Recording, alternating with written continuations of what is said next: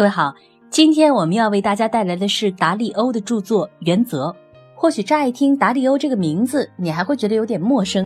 但是呢，细数他名下的诸多头衔，包括华尔街乔布斯、美国隐形的财务部长、桥水基金创始人等，资本的全球运作之下，其实他是无处不在的。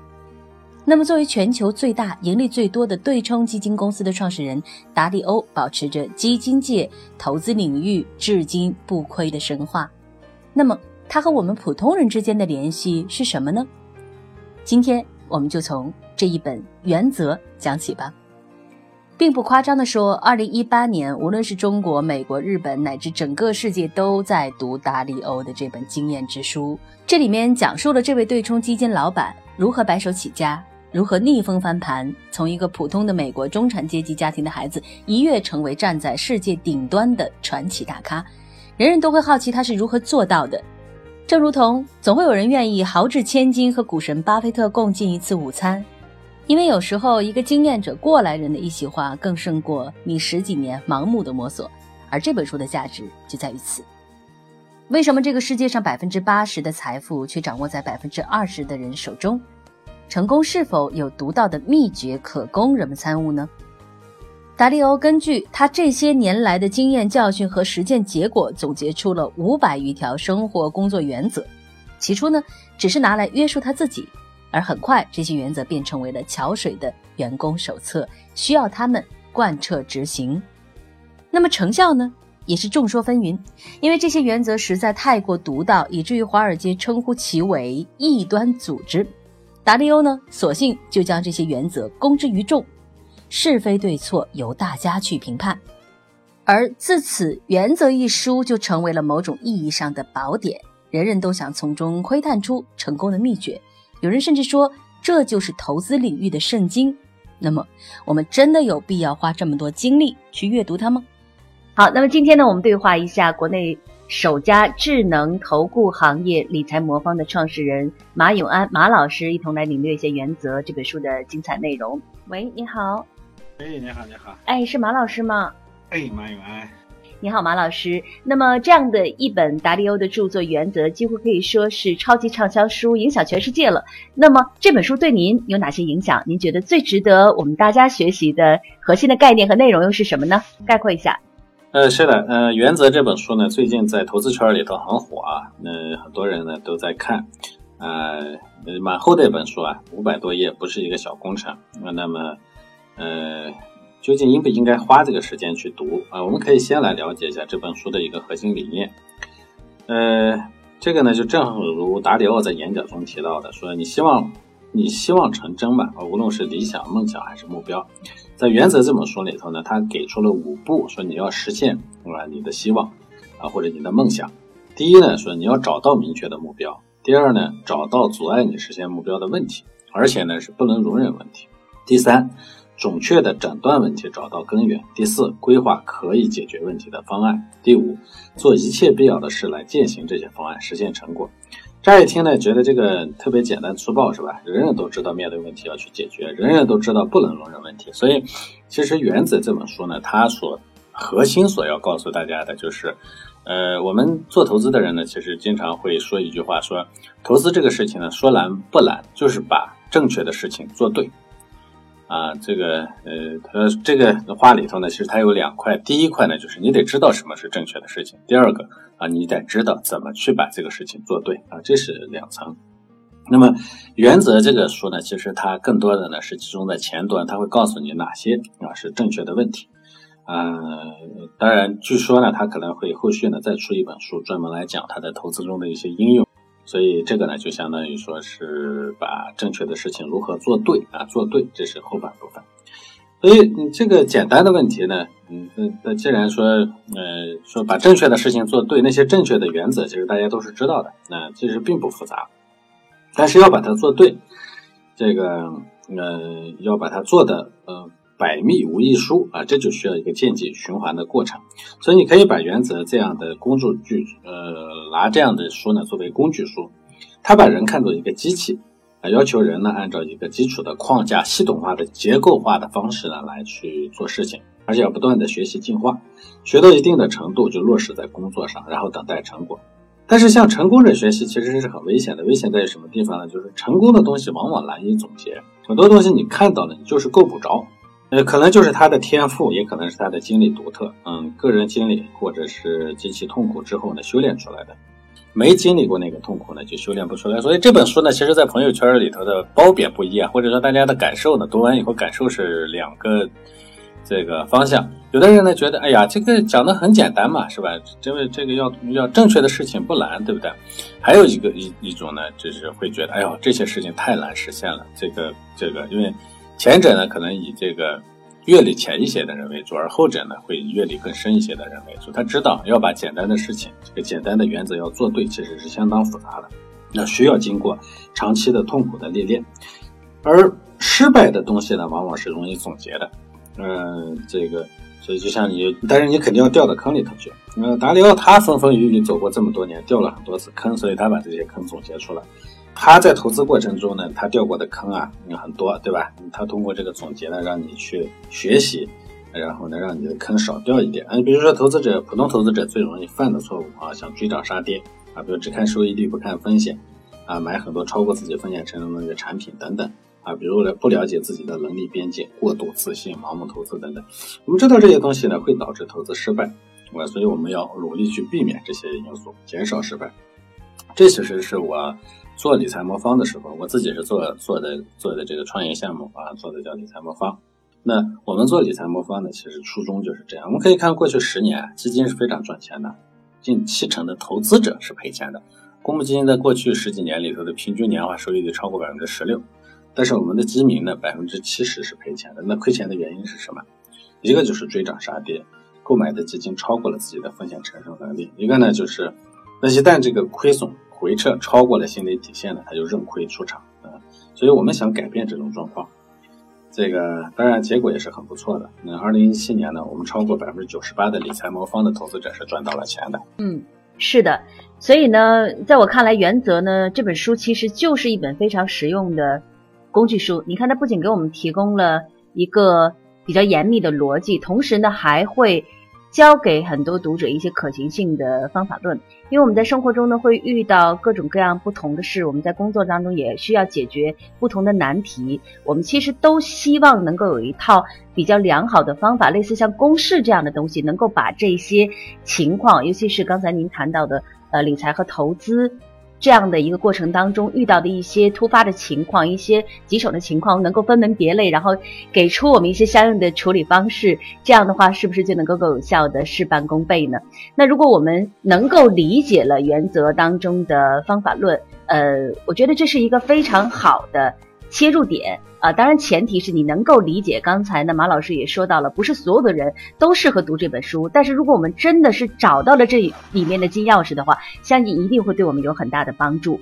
而且呢，在这本书当中，我觉得最吸引我的一个词呢，就是“进化”这两个字。那我们的思想在不断的进化，有的时候是主动的去适应这个社会的变化，有的时候呢，可能是被迫的。但是好就好在每一个人都不甘于平庸，每一个人呢也都愿意用努力来换来一个良好的未来。不过呢，我们都知道，很多人是勤奋至极了，却非人人都能够成功。那么在这样的一个进化当中呢，就是出现了优胜劣汰。所以说，我想让马老师为我们解读一下。那么，您认为达利欧他成功的原因是什么呢？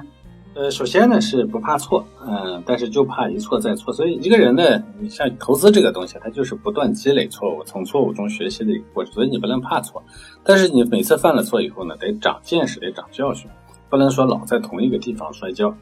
所以达里欧有个习惯，他会把犯过的错呢记录下来，不会重复去犯错。但是很多人呢，他会一而再、再而三的不断重复同样的错误。呃，咱们老祖先孔子说过，说不迁怒不贰过。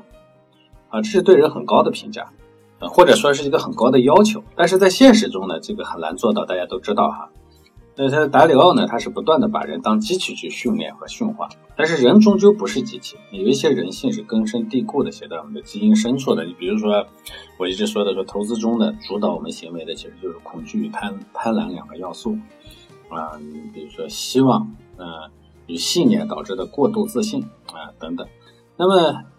我们理财魔方呢，就是希望投资用一套系统啊，帮助普通投资者进行投资决策。因为机器没有情绪，对吧？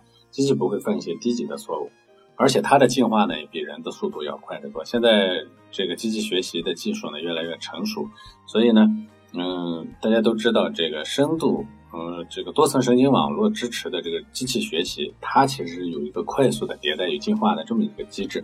所以呢，它会它会犯错，但是它不会再犯同样的第二次错误。那对我们投资者来说呢，因为我们期望获得复利啊，嗯，我们都知道说投资上的复利是世界第八大奇迹是吧？这个开玩笑的说法。呃，但是你真正去看周围的人，他得到复利的很少，为什么？因为他在不断的犯同样的错误，进一步退一步，进一步退两步，所以呢，复利的价值就没有体现出来。那作为我们来说呢，我们最终希望实现复利，我们一定是说少犯错，多做对，啊，同样的错我们最多犯一次，这样的话，我们每一次都在前一次的台阶上往上涨一点，这个过程中呢，复利才会对对我们来说是有意义的。所以，巴菲特说，投资首先是不要亏损，呃，因为只有不亏亏损，复利的价值才能得到最大的体现。所以，投资的核心是风控。嗯，在这个基础上往前走，那你才能把这个复利的价值呢运用到最大化。我举个例子，呃，这个原则呢也是我们理财魔方采纳并坚决执行的。很多用户都说呢，我们理财魔方对风险的控制很好。比如说我们最高风险的组合就是风险十，最大回撤也只有百分之十。这市场跌百分之二十，我们跌百分之十；市场跌百分之四十，跌百分之六十，我们仍然控制在百分之十。这样的话呢，我们就一一个步一个台阶的一直在往上走啊，所以它才能确保我们长期获取更好的收益啊。那我们回到原则这本书上来，回到达里奥的这种方式，他把所有的东西都记下来，呃，固化下来，某种程度上其实它是一种进化的复利啊，呃，自己的这个知识技能的这个进化的复利。别人在投资领域拱雪球，达里奥在进化的路上也是在拱雪球，但是对普通投资者来说，不二过真的是非常非常难做到，所以才会像。像我们理财魔方这样的这个智能投顾系统，它通过系统的迭代优化来把这种进化的复利固定下来。就像我们前面所说的，系统的进化呢比人要简单而快速，而且它的试错成本也很低，学习能力又远超过人。呃，举个例子啊，像很多投资者呢刚入手理财魔方的时候都会有些疑问啊，比如说为什么理财魔方不去抢热点啊？啊，市场已经跌了很多了，为什么不去抢反弹啊？涨了很多了，为什么不减仓逃顶啊？等等。其实这些问题呢，你回过头来仔细分析，还是逃不脱“追涨杀跌”四个字啊！这就是之前他一直在犯的错误。但是只要在这个局中，你个人就不停的在犯同样的错误。那所以呢，我们这个理财魔方呢，它通过历史的数据学习呢，已经意识到这个错误它是不能再去犯的，所以它绝对不会去跟着投资者的情绪说：“哎，市场涨一点他就追进去。”不是的，他会很严格的执行纪律。呃，刚才很多人讲啊，说很多人进化不成功啊，就是因为他在不停的在犯这个错误，他他他享受不到进化的复利。一个人发现自己的原则很难啊，发现原则以后呢，然后去执行它会更难啊，嗯，然后呢，这个不二过啊，对于个人来说呢，其实是一个非常难难以实现的一个一个结果。那要获得进化的复利呢，一定要深刻的总结每次错误和教训，把它记录下来，再也不踏入这个坑。好的，马老师，刚才。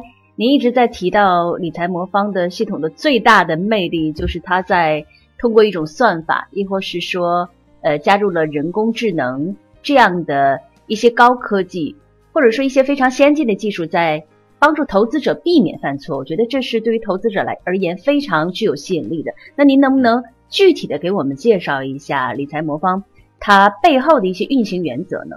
呃，就像我们日常的所作所为啊，其实看似随机，实则是服从我们长期形成的一种算法或者说原则啊一样的。呃，理财魔方在我看来也是两个，一个呢就是用户能看得到的 APP，另一个呢就是在这个后面暗含的，你说原则也好，逻辑算法也好，交易系统也好，就是这么一个完整的体系。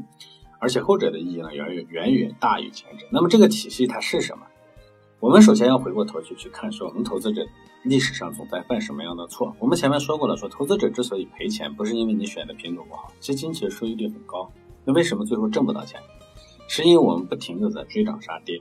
但是我没有意识到说追涨杀跌这件事情，为什么人在一再而一而再再而三的在犯这个错误？因为它符合你的人性。我们之所以杀跌，是因为我们我们之所以追涨杀跌，首先是因为我们杀跌。那为什么要杀跌呢？因为每一次市场的下跌会击穿我们的心理底线，把我们从一个理性人变成了非理性的人，这个我们要意识到这一点。那从我们从我们呃说我们说不怕犯错，但我们不能再重复犯错的这个角度来说，我们如何去阻止这个人性的弱点呢？阻止人性弱点有两种方式，一种是改造你的人性，这个当然非常难，对不对？第二种呢，就是我知道我有这样的人性弱点，我试图用一个工具和方法去规避它。其实这就是理财魔方所做的工作。所以，我们整个体系呢，分为两两大部分。第一部分，我们既然知道每个人都有那个心理底线，那我们就把这个心理底线呢给它测出来。每个人都有自己的心理底线，我们用我们的。问卷也好，我们的动态运营体系也好，我们的人工智能的算法也好，我们会动态的去了解到你的心理底线究竟是什么。呃，然后呢，我们会才会进入我们的第二个系统，就是我们的智能投资投资系统。它会根据用这个市场上的，比如用这市场上的公募基金给你做一个组合。这个组合的特点是什么呢？它的风险永远压在你的那个心理底线之上。我们既然改变不了人性。我们就规避我们的人性弱点，我们不让我们从一个理性人变成一个非理性人。这样的话呢，它就会避免我们追涨杀跌，因为我们说了，追涨杀跌是导致我们赔钱的根源。所以这是我们的整个体系。那作为前端的 APP 呢，因为现在这个移动网络非常普及啊，所以它的非常便捷啊。你去这个呃 APP Store 或者是各种 APP 商店、应用商店。下载，搜理财魔方，下载也完了以后呢，用起来非常简单。你先做一个简单的测评，但这个测评要认真做啊，你这个事关你后面的投资。做完以后呢，他就会给你一个方案，这个方案只要确认了，然后后面所有的工作都帮你做了。呃，我说的工作帮你做，并不是我把你的钱拿走啊，我只是做成了一个方案，让你把你的钱呢换成公募基金。呃，大家都知道呢，公募基金其实是咱们所有的金融产品里头最安全的资产。我所谓的安全，不是说它不赔钱啊，它会赔钱啊。所谓的安全是说它的这个呃资金本身的安全是做的最好的。为什么呢？因为它有两个闭环，这是咱们的公募基金的这个制度里头就就规定好的。你的钱首先只能从你的账户进入那个基金的账户，那个基金账户呢又是托管的，它有个托管银行帮你盯着。那个托管银行干什么呢？它是根据你。那个基金呃合同的规定来监督那个基金公司投资管理人是不是在按照合同的约定把钱投到他该投的地方去。比如说，合同规定只能投股票，那他就只能投股票。他要投投个别的，银行会拒绝执行。然后呢，如果他把这个股票卖掉以后呢，钱会原模原样再回到你那个你那个账户上去。如果你要赎回的话，那么他会从那个账户上呢再原样回到你当初打出去的那个卡上。这就是两个闭环。这个闭环确保了说，这个中间没有任何人会碰到真正的说拿到你的钱，除了你的托管行能碰到你的钱，其他谁都碰不到你的钱。那么，呃，作为理财魔方呢，我们本身就是用这样的公募基金来给你构建了一个组合，但是你的钱呢是直接进入到公募基金上去去的，所以一旦你买完，你就马上可以去基金公司的官网上去查，呃，我们那个组合里头有哪些基金，你就只能在官网上查到什么基金。所以这个是非常安全的。咱们说个极端的话啊，说即便是理财魔方不在了，你的钱还是在基金公司的账户上，你可以正常赎回啊。所以这是这是我们的整个体系。嗯，马老师，那不帮我们操作，就是说钱呢并没有到达他们这里，然后呃手上是不过钱的，我们只是提供一个管理的模型和一个方案而已，对吗？是的，呃，我们呢只是提供一个模型和一个方案啊，一个体系，它会根据你个人的情况来给你制定组合，同时根据市场的变动来不停的监控和调整。但是呢，我们给出信号，所有的交易都需要你来确认和你来执行。我你不确认，我不能替你操作。而且刚才您说出的是理财魔方呢，只是给出客户一些理财的建议。那么如果您的建议客户可能会选择同意，也可能会选择拒绝，呃，是不是可以拒绝呢？啊，当然可以拒绝，不过我们不建议客户拒绝，因为我们实际上看我们的建议呢，正确率还是很高的，所以事实上不听我们的建议，长期下来效果都不太好。钱怎么出来的？赎回就可以了吗？啊，非常简单，你点一个我们那个 A P P 上有个赎回键，赎回就可以了。嗯，但是出去的账户呢，就资金呢，就还会回到你当初出，呃，就你赎回赎回了以后呢，资金会回到你当初打出去的那个银行卡上，资金是闭环的。也就是说，所有的东西都是在这种闭环里面来运转的，那么钱还是在用户的账户上，不用担心哪一天钱不见了，是吗？事实上，你买的是公募基金，我们只是给你做了一个参谋啊。买公募基金它本身是安全的，我前面说过了，所以我们这种模式呢也是安全的。当然，这个安全不包括说它确实有时候收益上会有波动，有时候可能会少赔一点，但是呢，资金安全本身是有保障的。嗯，好的。那么刚才听了您的介绍，马老师，我们对理财魔方的运行机制还有投资哲学都有了一个初步的了解。等于说呢，您是在帮助投资者切实的在避免犯这个。追涨杀跌这样的低级的错误，呃，当然了，这也是很多投资者都会抑制不住的这种错误的冲动啊。而且呢，在这个基础上呢，还在帮助投资者切实的在追求进化的复利啊。那么我想知道的就是理财魔方它的收益到底怎么样？就是说，我们加入了理财魔方，究竟能不能够保本呢？呃，理财魔方能够享受到之前我们所说的这个复利吗？又会有多少呢？呃，这个问题很好啊，我相信也是绝大多数投资者关心的。你要问我多少收益，先要明确能够承担多大的风险。呃，我们每一份收益呢，其实都来自于你所承担的风险。那我们客户进去以后呢，做完风险测评以后呢，他会给出一个等级，嗯，按照这个等级你买进去以后呢，才可能会有相应的收益。那么以我们的呃风险十为例吧，那这个是我们的风险最高的，它的年化收益呢，大概在百分之十六到二十四之间。呃，我们这个是过去五年的一个数据啊。那相应的说，它的风险是多少呢？历史上最多的时候，它亏过百分之十左右。那风险一呢，收益大概是五到六，百分之五到六。啊，它最大的时候亏损过百分之三左右。嗯，风险五呢，呃，风险五、风险七啊，这些呢是我们的用户选择最多的。风险七大概是年化百分之十五左右啊，它的最大回撤呢，大概也在啊百分之七到。百分之九之间啊，百分之没有超过百分之十吧，所以呃风险越高啊，收益越高，呃这是一方面。另一方面呢，这个嗯，因为它是个浮动收益，大家都知道，嗯，这个股票啊、基金这些都属于浮动收益。什么叫浮动收益？就是有时候会赔，有时候会赚啊。长期来看，它的收益是不低的，就像我们前面说的这个预期收益。但短期来看呢，有时候会赔钱。嗯，那这个地方呢，我们也解决了一个问题，就是因为咱们 A 股市场呢是牛短熊长啊，那就经常不挣钱，挣钱的时候就猛挣一把。那在这个过程中呢，对我们个人来说是很难受的。打个比方说，我三年挣了百分之七十，但是有两年半是赔钱的，就最后一把半年我挣了百分之七十。那么这个两年半的亏损的过程太长，那我们肯定会特别受煎熬。这个煎熬呢，最终有可能会把我们赶出市场。所以我们也解决了一个问题呢，是我们把。